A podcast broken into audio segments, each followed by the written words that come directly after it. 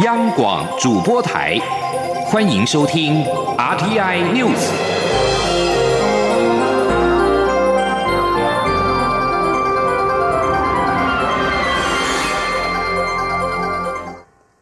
各位好，我是主播王玉伟，欢迎收听这节央广主播台提供给您的 RTI News。新闻首先带您关注。中央流行疫情指挥中心今天下午将宣布开放下一顺位医护人员施打 A Z 疫苗。指挥中心指挥官陈时中今天上午在立法院卫环委员会受访时表示，下一波将开放所有医疗相关人员接种，预计下周上路。前天央广记者刘品熙的采访报道。A Z 疫苗开放接种已经一周多，首波针对专责医院的第一线医事人员，但是施打速度缓慢，目前只打了一万多剂。疫情指挥中心指挥官陈时中三十一号下午将正式宣布扩大开放下一梯次的医护人员施打。陈时中三十一号上午在立法院卫环委员会前受访表示，第二波会开放所有医疗相关人员施打，预计下周启动。他说：“不想 A Z 扩大施打什么时候会开始？嗯，应该下礼拜吧。那开放的对象大概是哪一类的人？我们这一波开放就是所有的医疗嘛，哈，所有的医疗和人员相关的。哈，陈时中也透露跟国产疫苗的签约进度。他表示，目前已经确定会签约，正在最后跑公文的阶段，何时定案还要看最后的谈判细节。此外，国际间变种病毒肆虐，英国等国正在研发针对变种病毒的改良疫苗。陈时中表示，COVID-19 是 RNA 病毒，所有的变异都在科学家的料想中，未来一定有很多变化，必须去解决一波一波的问题，自己不要乱了套就好。对于是否考虑采买第二代疫苗，陈时中说会根据科学证据做这样的考量，也希望国内疫苗生产后能有针对变异病毒的研发能力。另一方面，流感疫苗目前还剩下二十四万剂，媒体询问是否会报销，陈时中表示不会。他指出，目前六十五岁以上长者的施打率已经达标为百分之五十二点五，但是仍呼吁所有具慢性病还有高龄长者都能够提早接种。央广记者刘聘熙在台北的采访报道。目前医护人员施打 A Z 疫苗的意愿不高。针对疫苗价的可能性，陈时中今天表示，制定假期要尊重劳动部，劳动部的考虑会比较全面周详。指挥中心有在和劳动部讨论，劳动部这两天会向指挥中心提出规划方向。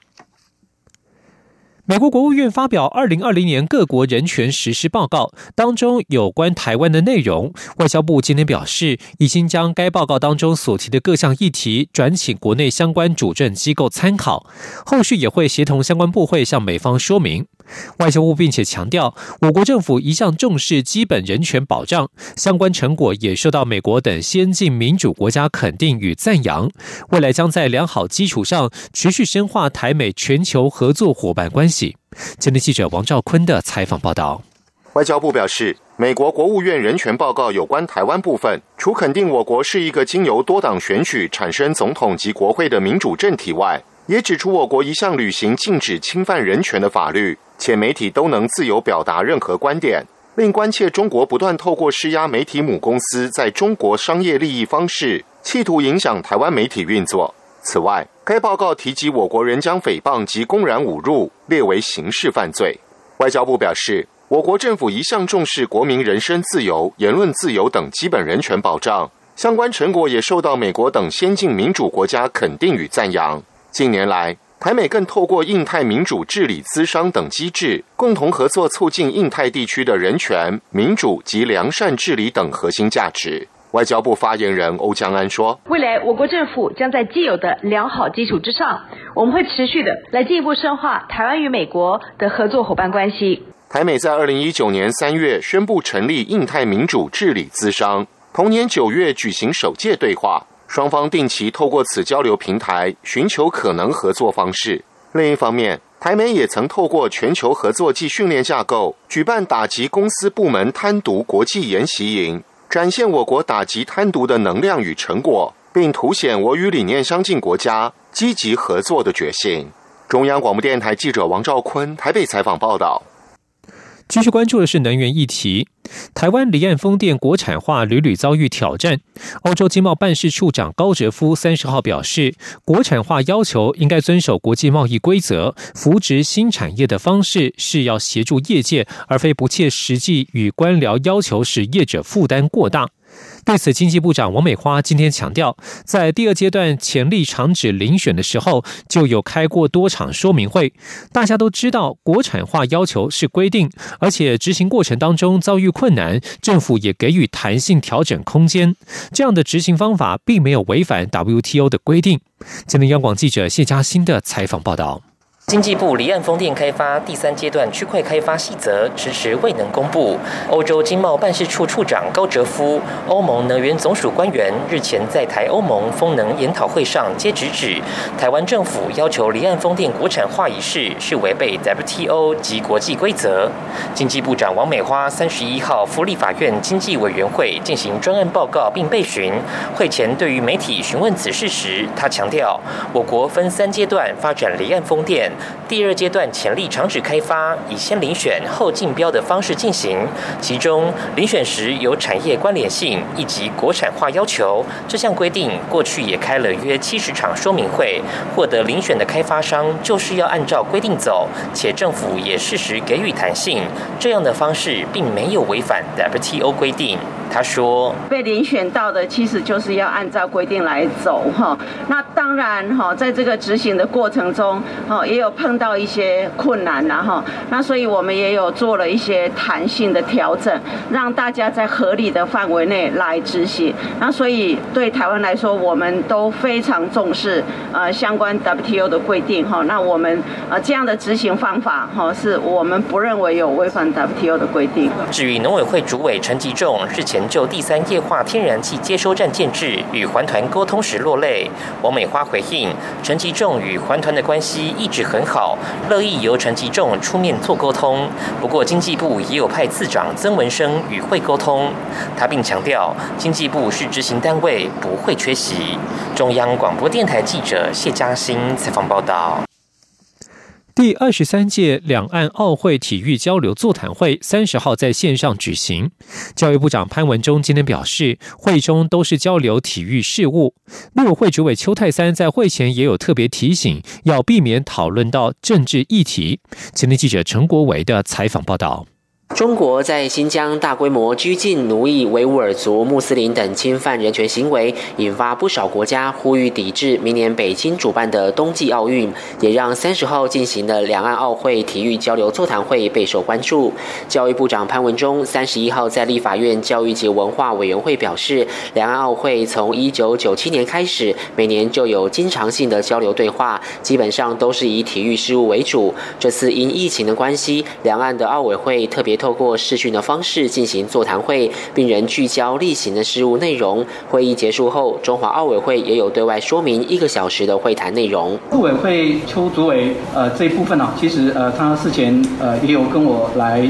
提醒哦，因为呃，目前两岸呃的相关的关系啊，还有呃中国那目前针对一些政治上的议题啊，那么两岸。啊，在进行体育交流的时候，那么也要特别呃以体育事务为主哈，那避免啊一些不必要的政治上的呃一些议题跟纷争。教育部体育署组长许秀玲之前向媒体提到，这届两岸奥会体育交流座谈会原本要在去年举行，因故延到今年。会议由两岸奥会成员参加，陆委会以往没有参加过，这次会议没有触及抵制北京冬奥等议题。中央广播电台记者陈窝维台北采访报道。不过，北京冬奥的负面声量确实在上升当中。英国杂志《经济学人》报道，中国对新疆维吾尔族的迫害引发众怒，各国除了相继制裁中国官员，可能也将抵制中国所主办的2022年冬季奥运，这将是奥运史上最具争议的赛事之一。经济学人二十七号刊登文章提到，自从中国获得冬奥主办权之后，西方对中国的态度已经变得强硬许多。在过去一九八零年的夏季奥运在苏联莫斯科举办时，美国等国曾经以拒绝派运动员抵制，以抗议苏联入侵阿富汗。尽管美国、加拿大和欧洲持续呼吁把冬奥改在其他地方举行，但是国际奥委会坚持体育归体育，政治归政治，企业赞助商也没有动摇支持。然而，随着奥运开幕日逐渐逼近，抵制的呼声越来越高。二零零八年北京主办的夏季奥运被部分人士称为“种族灭绝奥运”，因为中国支持的苏丹在达佛展开大规模屠杀。这次新疆虽然没有涉及屠杀，但是北京冬奥更有可能被贴上“种族灭绝奥运”的标签。报道指出，部分国家领袖可能会对北京冬奥敬而远之，部分的运动员可能也会持有相同的态度。美国总统拜登虽然尚未表态，但是他或其他美国高层官员都不太可能出席，毕竟美国已经官方定调中国在新疆进行种族灭绝。而国际奥委会官员表示，这类的抵制惩罚的只有运动员。在莫斯科奥运之后，苏联依旧继续入侵阿富汗，长达八年之久。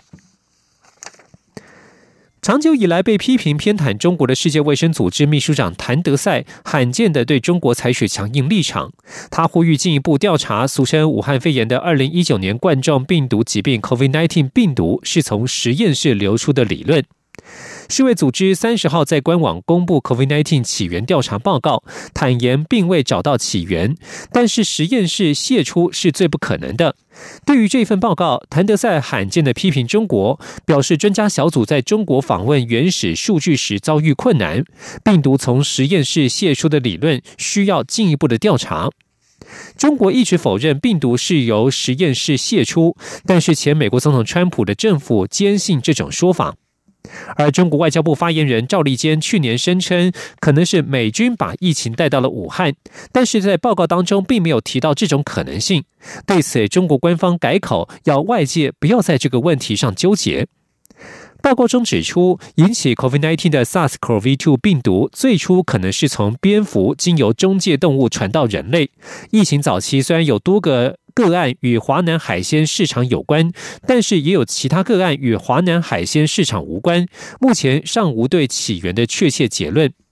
包括美国在内的十四个国家以及欧盟立即发表联合声明，表示这项调查研究拖延许久，而且未能取得全部和原始的资料及样本。各国对此表达联合关切。在国际局势方面，巴西政府三十号表示。巴西总统波索纳洛将更换陆海空军三位司令。极右派的波索纳洛因为巴西 COVID-19 疫情恶化而遭到严厉批评，这是他的最新困境。巴西国防部并未说明三位司令请辞的原理由，不过部分巴西媒体报道，三位司令请辞是因为不满波索纳洛撤换了国防部长阿斯维多。圣保罗夜报指出，史上第一次因为和总统意见不合，三军司令集体请辞。而巴西环球日报则写道，阿斯维多请请不满波索纳洛，相当不满波索纳洛把军队作为政治目的来使用。而在前一天，波索纳洛改组政府，撤换了六名部长级官员，其中包括了外交、国防、司法部长以及幕僚长、检察长及政府秘书。在此之前，波索纳洛也更换了卫生部长，而且是疫情发生以来的第四位部长。最近，巴西每天染疫的死亡人数暴增，在过去二十四个小时之内新增了三千七百八十个死亡病例，累计的死亡。染疫总数已经超过三十一万七千人，而现在巴西的医疗体系正濒临崩溃。以上新闻由王玉伟编辑播报，稍后请继续收听央广午间新闻。各位朋友，大家好，我是台大医院张尚存医师。自从武汉肺炎疫情发生以来，许多人配合政府居家隔离或居家检疫，而被限缩了行动自由。我们不应该害怕或排斥，要多给他们一些支持与鼓励。也提醒居家隔离或居家检疫的民众，确实做好与外界隔离。不管疫情如何变化，大家都要有正确正向的态度，不要彼此贴标签，才可以守护台湾的健康。由政府请安心资讯由。关署提供。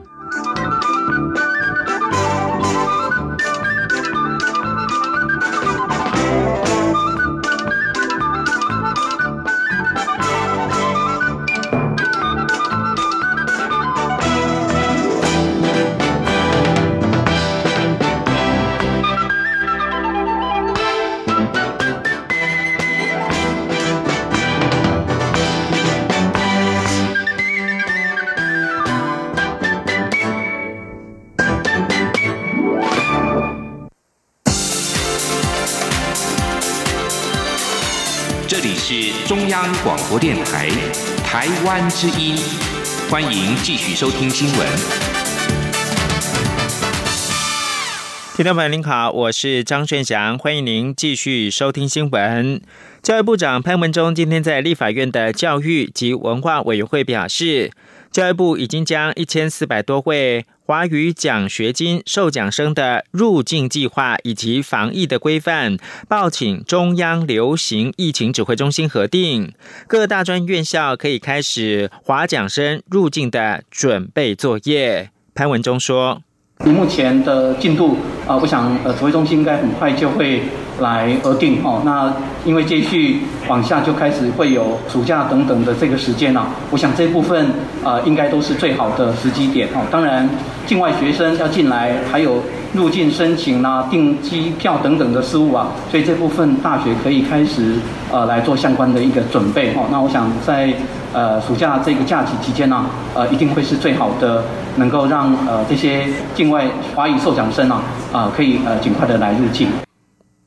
境外生权益小组明天四月一号将举办华语生的线上集会，由多位学生跟老师说明近况，期盼外界关注华语生的处境，并且诉求华奖生的以外的华语生也能够申请来台湾学习。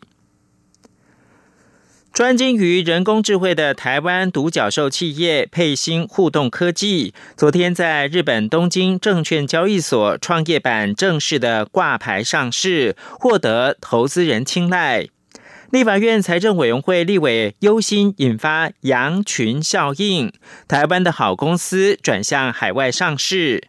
金管会主委黄天木表示。今年六月以后，证交所及柜买中心会有两个新创板的开设，而且已经有目标公司。相信台湾金融市场届时会有更新一步的发展。请听记者陈立信鸿报道。配星互动科技是以 AI 与机器学习为核心，以软体服务为企业处理数据解决方案。Apple 执行长及共同创办人尤志汉接受媒体访问时表示，选在日本上市，主要是考量日本当地投资人与分析师对软体服务产业有较多了解与分析，加上日本是 Apple 主要市场，所以选在当地上市。目前，Appear 主要客户集中于东南亚、印度、日本和韩国等地。三十号于日本东京证交所挂牌上市，也获得投资人青睐。收盘时股价上涨百分之十八点八，市值达约一千九百亿日元，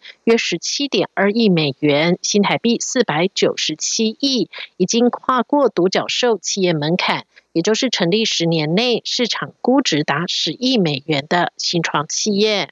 台湾独角兽企业选择日本上市，也让立委忧心引发羊群效应。国民党立委曾明宗三十一号在立法院财委会质询经管会主委黄天木时，质疑证交所以及周边相关单位是否曾拜访并邀请佩欣等相关好的台湾企业留在台股上市。黄天木表示需要进一步了解，但就经管会所知，佩欣营收主要来自于日本，因此才选择日本上市。不过六月之后，证交所及柜买中心会有两个新创板开设，且已有目标公司。相信届时台湾资本市场也会有不同发展。黄天木说：“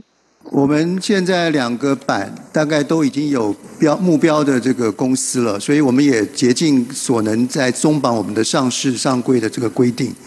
来。所以我想今年六月份以后应该会有一个新的一个发展。”根据金管会规划，为了协助创新业者进入资本市场筹资，已经由证交所及柜买中心于现行多层次资本市场架构下，再分别开设台湾创新版及战略新版。不过，金管会也考量，由于创新事业多属发展阶段，投资风险相对较高，因此金管会也限定投资人的条件。如果是一般自然人想投资，得要净资产达新台币一千万。或是最近两年度平均所得达一百五十万。中央广播电台记者陈琳信鸿报道。台北股市近期震荡剧烈，上涨一天之后，隔天就下跌。有“台湾先生”之称的。宽量国际策略长古月涵在一场座谈会上面谈到，台北股市已经进入到投机阶段，投资人必要时要跑得快。黄天木今天表示，台股目前一万六千点是高了点，但是高还是会不会再高，没有人敢说。不过任何时间点都有人要进场，也有人要退场。而现在是台湾时间中午十二点二十分，台北股市下跌九十六点，一万六千四百五十七点，成交金额暂时是两千三百八十五亿元。日式连锁寿司店日前推出促销活动，掀起台湾改名鲑鱼热潮。内政部也提醒国人，一生只能够改名三次。原民会主委一将拔路尔今天被立委问到雅美，也就是达悟族亲随子民的传统时，表示已经跟内政部发布解释令，并且函送立法院，雅美族人将不受到改名次数的限制。请听记者林永清报道。原民会主委已将拔路儿三十一日赴立法院内政委员会备询，民进党立委罗美玲指出，雅美族有亲随子民的文化，有报道指出，未来他们改名将不限次数，并请主委说明姓名条例第九条解释令草案的进度。一将巴鲁尔解释，雅美族的命名方式就像人一生的周期，会随着长子、长孙等后代出生而更改姓名。但因为人的生命长度有限，不可能改十几次，改名不限次数，是为了尊重他们的命名文化。二月四日已与内政部发布解释令，并函送立法院备查，与吃鱼改名的性质完全不同。他说。给予尊重雅美族很特殊的命名文化，我想这应该要保存。是，他不是为了要吃非遗才改名字。是是没错，吃鲑鱼不太。这是一个传统。原民会指出，雅美达悟族的亲随子名制，就是家庭内长子长女出生命名后，直系血亲尊亲属要随同改名为该子女的名字，并冠上辈分称谓。以作家夏曼兰坡安为例，就是因为长子取名为兰坡安，因而他的名字就是长子名字前面加上夏曼的辈分称谓。央广记者林永清采访报道。在儿童节的前夕，时代力量立委王婉玉今天在立法院邀集多个民间团体跟学者共同召开记者会，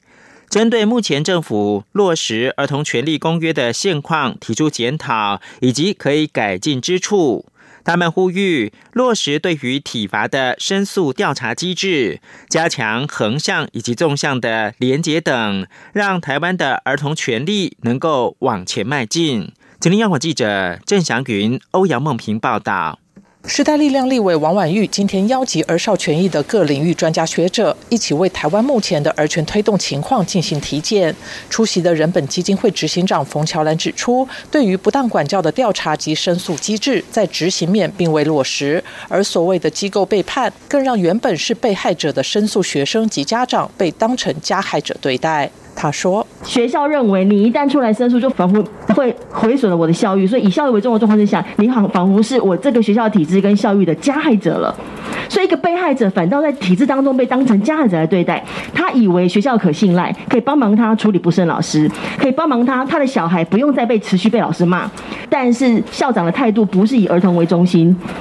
他会淡化事情，他会掩盖事情。”他没有办法处理事情，这是我们目前面临校园文化一个很大的问题。对于私立幼教不时爆发不当管教事件，冯乔兰也指出，许多私立幼教一旦传出体罚，便立即解雇该名教师，没有经过任何调查与程序，也就不会留下记录。这名教师又可以到另一所学校继续危害儿童，这些都是制度上必须处理的问题。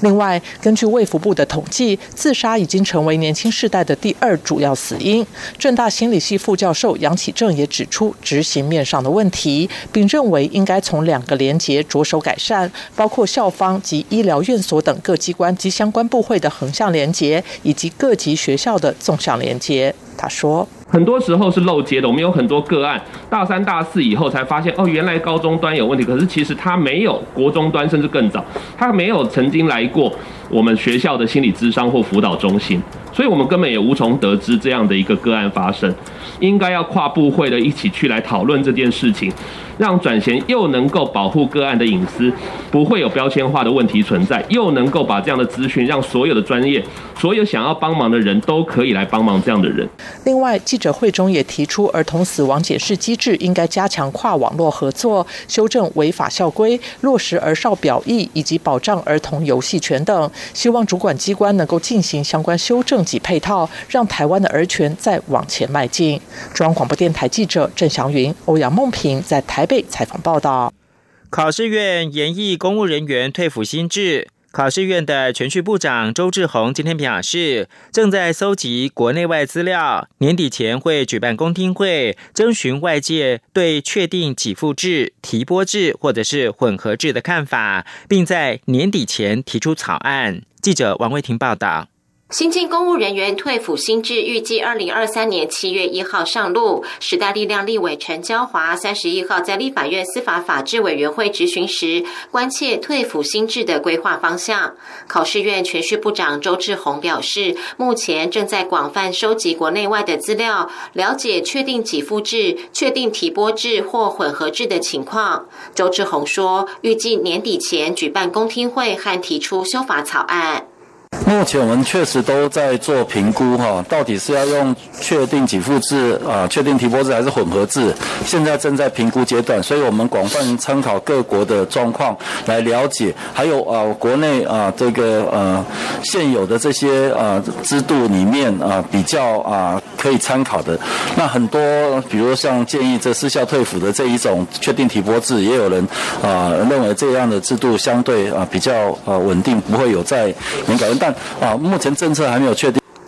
公务人员年改二零一八年七月一号实施以来，所结余的款项皆已注至公务人员退抚基金中。周志宏指出，年改效益每年都在增加，二零二九年挹注金额将到达高峰。周志宏也指出，经过财务精算，二零四六年之前退抚基金都不会出现入不敷出的情况，后续则要看拨补情形而定。中央广播电台记者王维婷采访报道。国际新闻。国际货币基金 IMF 的总裁乔治·艾娃三十号表示，在美国跟中国的带领之下，世界经济成长正在加速，但也强化了全球不均等复苏的风险。国际货币基金和世界银行即将召开年度春季会议。乔治·艾娃在一场演说当中表示，全球经济前景改善的主要因素包括了美国通过拜登总统所提的一兆九千亿美元的经济纾困计划，以及全球 COVID-19 疫苗普及。他特别赞扬全球医疗体系员工所做的杰出贡献，包括了医生、护理师以及疫苗科学家等。乔治·艾娃也说，在翻转全世界衰退方面，各国政府扮演了重要角色。至今已经投入了大约十六兆美元的财政援助，各国中央银行也挹注大笔的资金，以避免全面灾难。他说，二零二零年全球经济负成长百分之三点五，如果各国政府没有采取这些措施的话，负成长可能至少是这个数字的三倍。最后关注的是，根据世界经济论坛今天公布的年度全球性别差距报告，二零一九冠状病毒疾病 （COVID-19） 疫情让两性平等的进展出现了倒退，全球缩小性别差距的道路得多走上数十年时间。一系列的研究显示，COVID-19 疫情已经对女性产生了不成比例的影响。女性的失业比例高于男性，并因为学校关闭，承担了更多照顾子女的额外责任。世界经济论坛发布的全球性别差距报告表示，疫情的影响长期下来将感受得到，距离性别平等的目标似乎是越来越远。在疫情爆发前，世界经济论坛二零一九年十二月发布的上一份全球性别差距报告发现，各个领域的性别平等需要花上九十九点五年才能够达成，而今年的报告显示，达成目标要花上一百三十五点六年。世界经济论坛声明当中表示，有额外一整个世代的女性将必须等待性别平等。以上新闻由张顺祥编辑播报。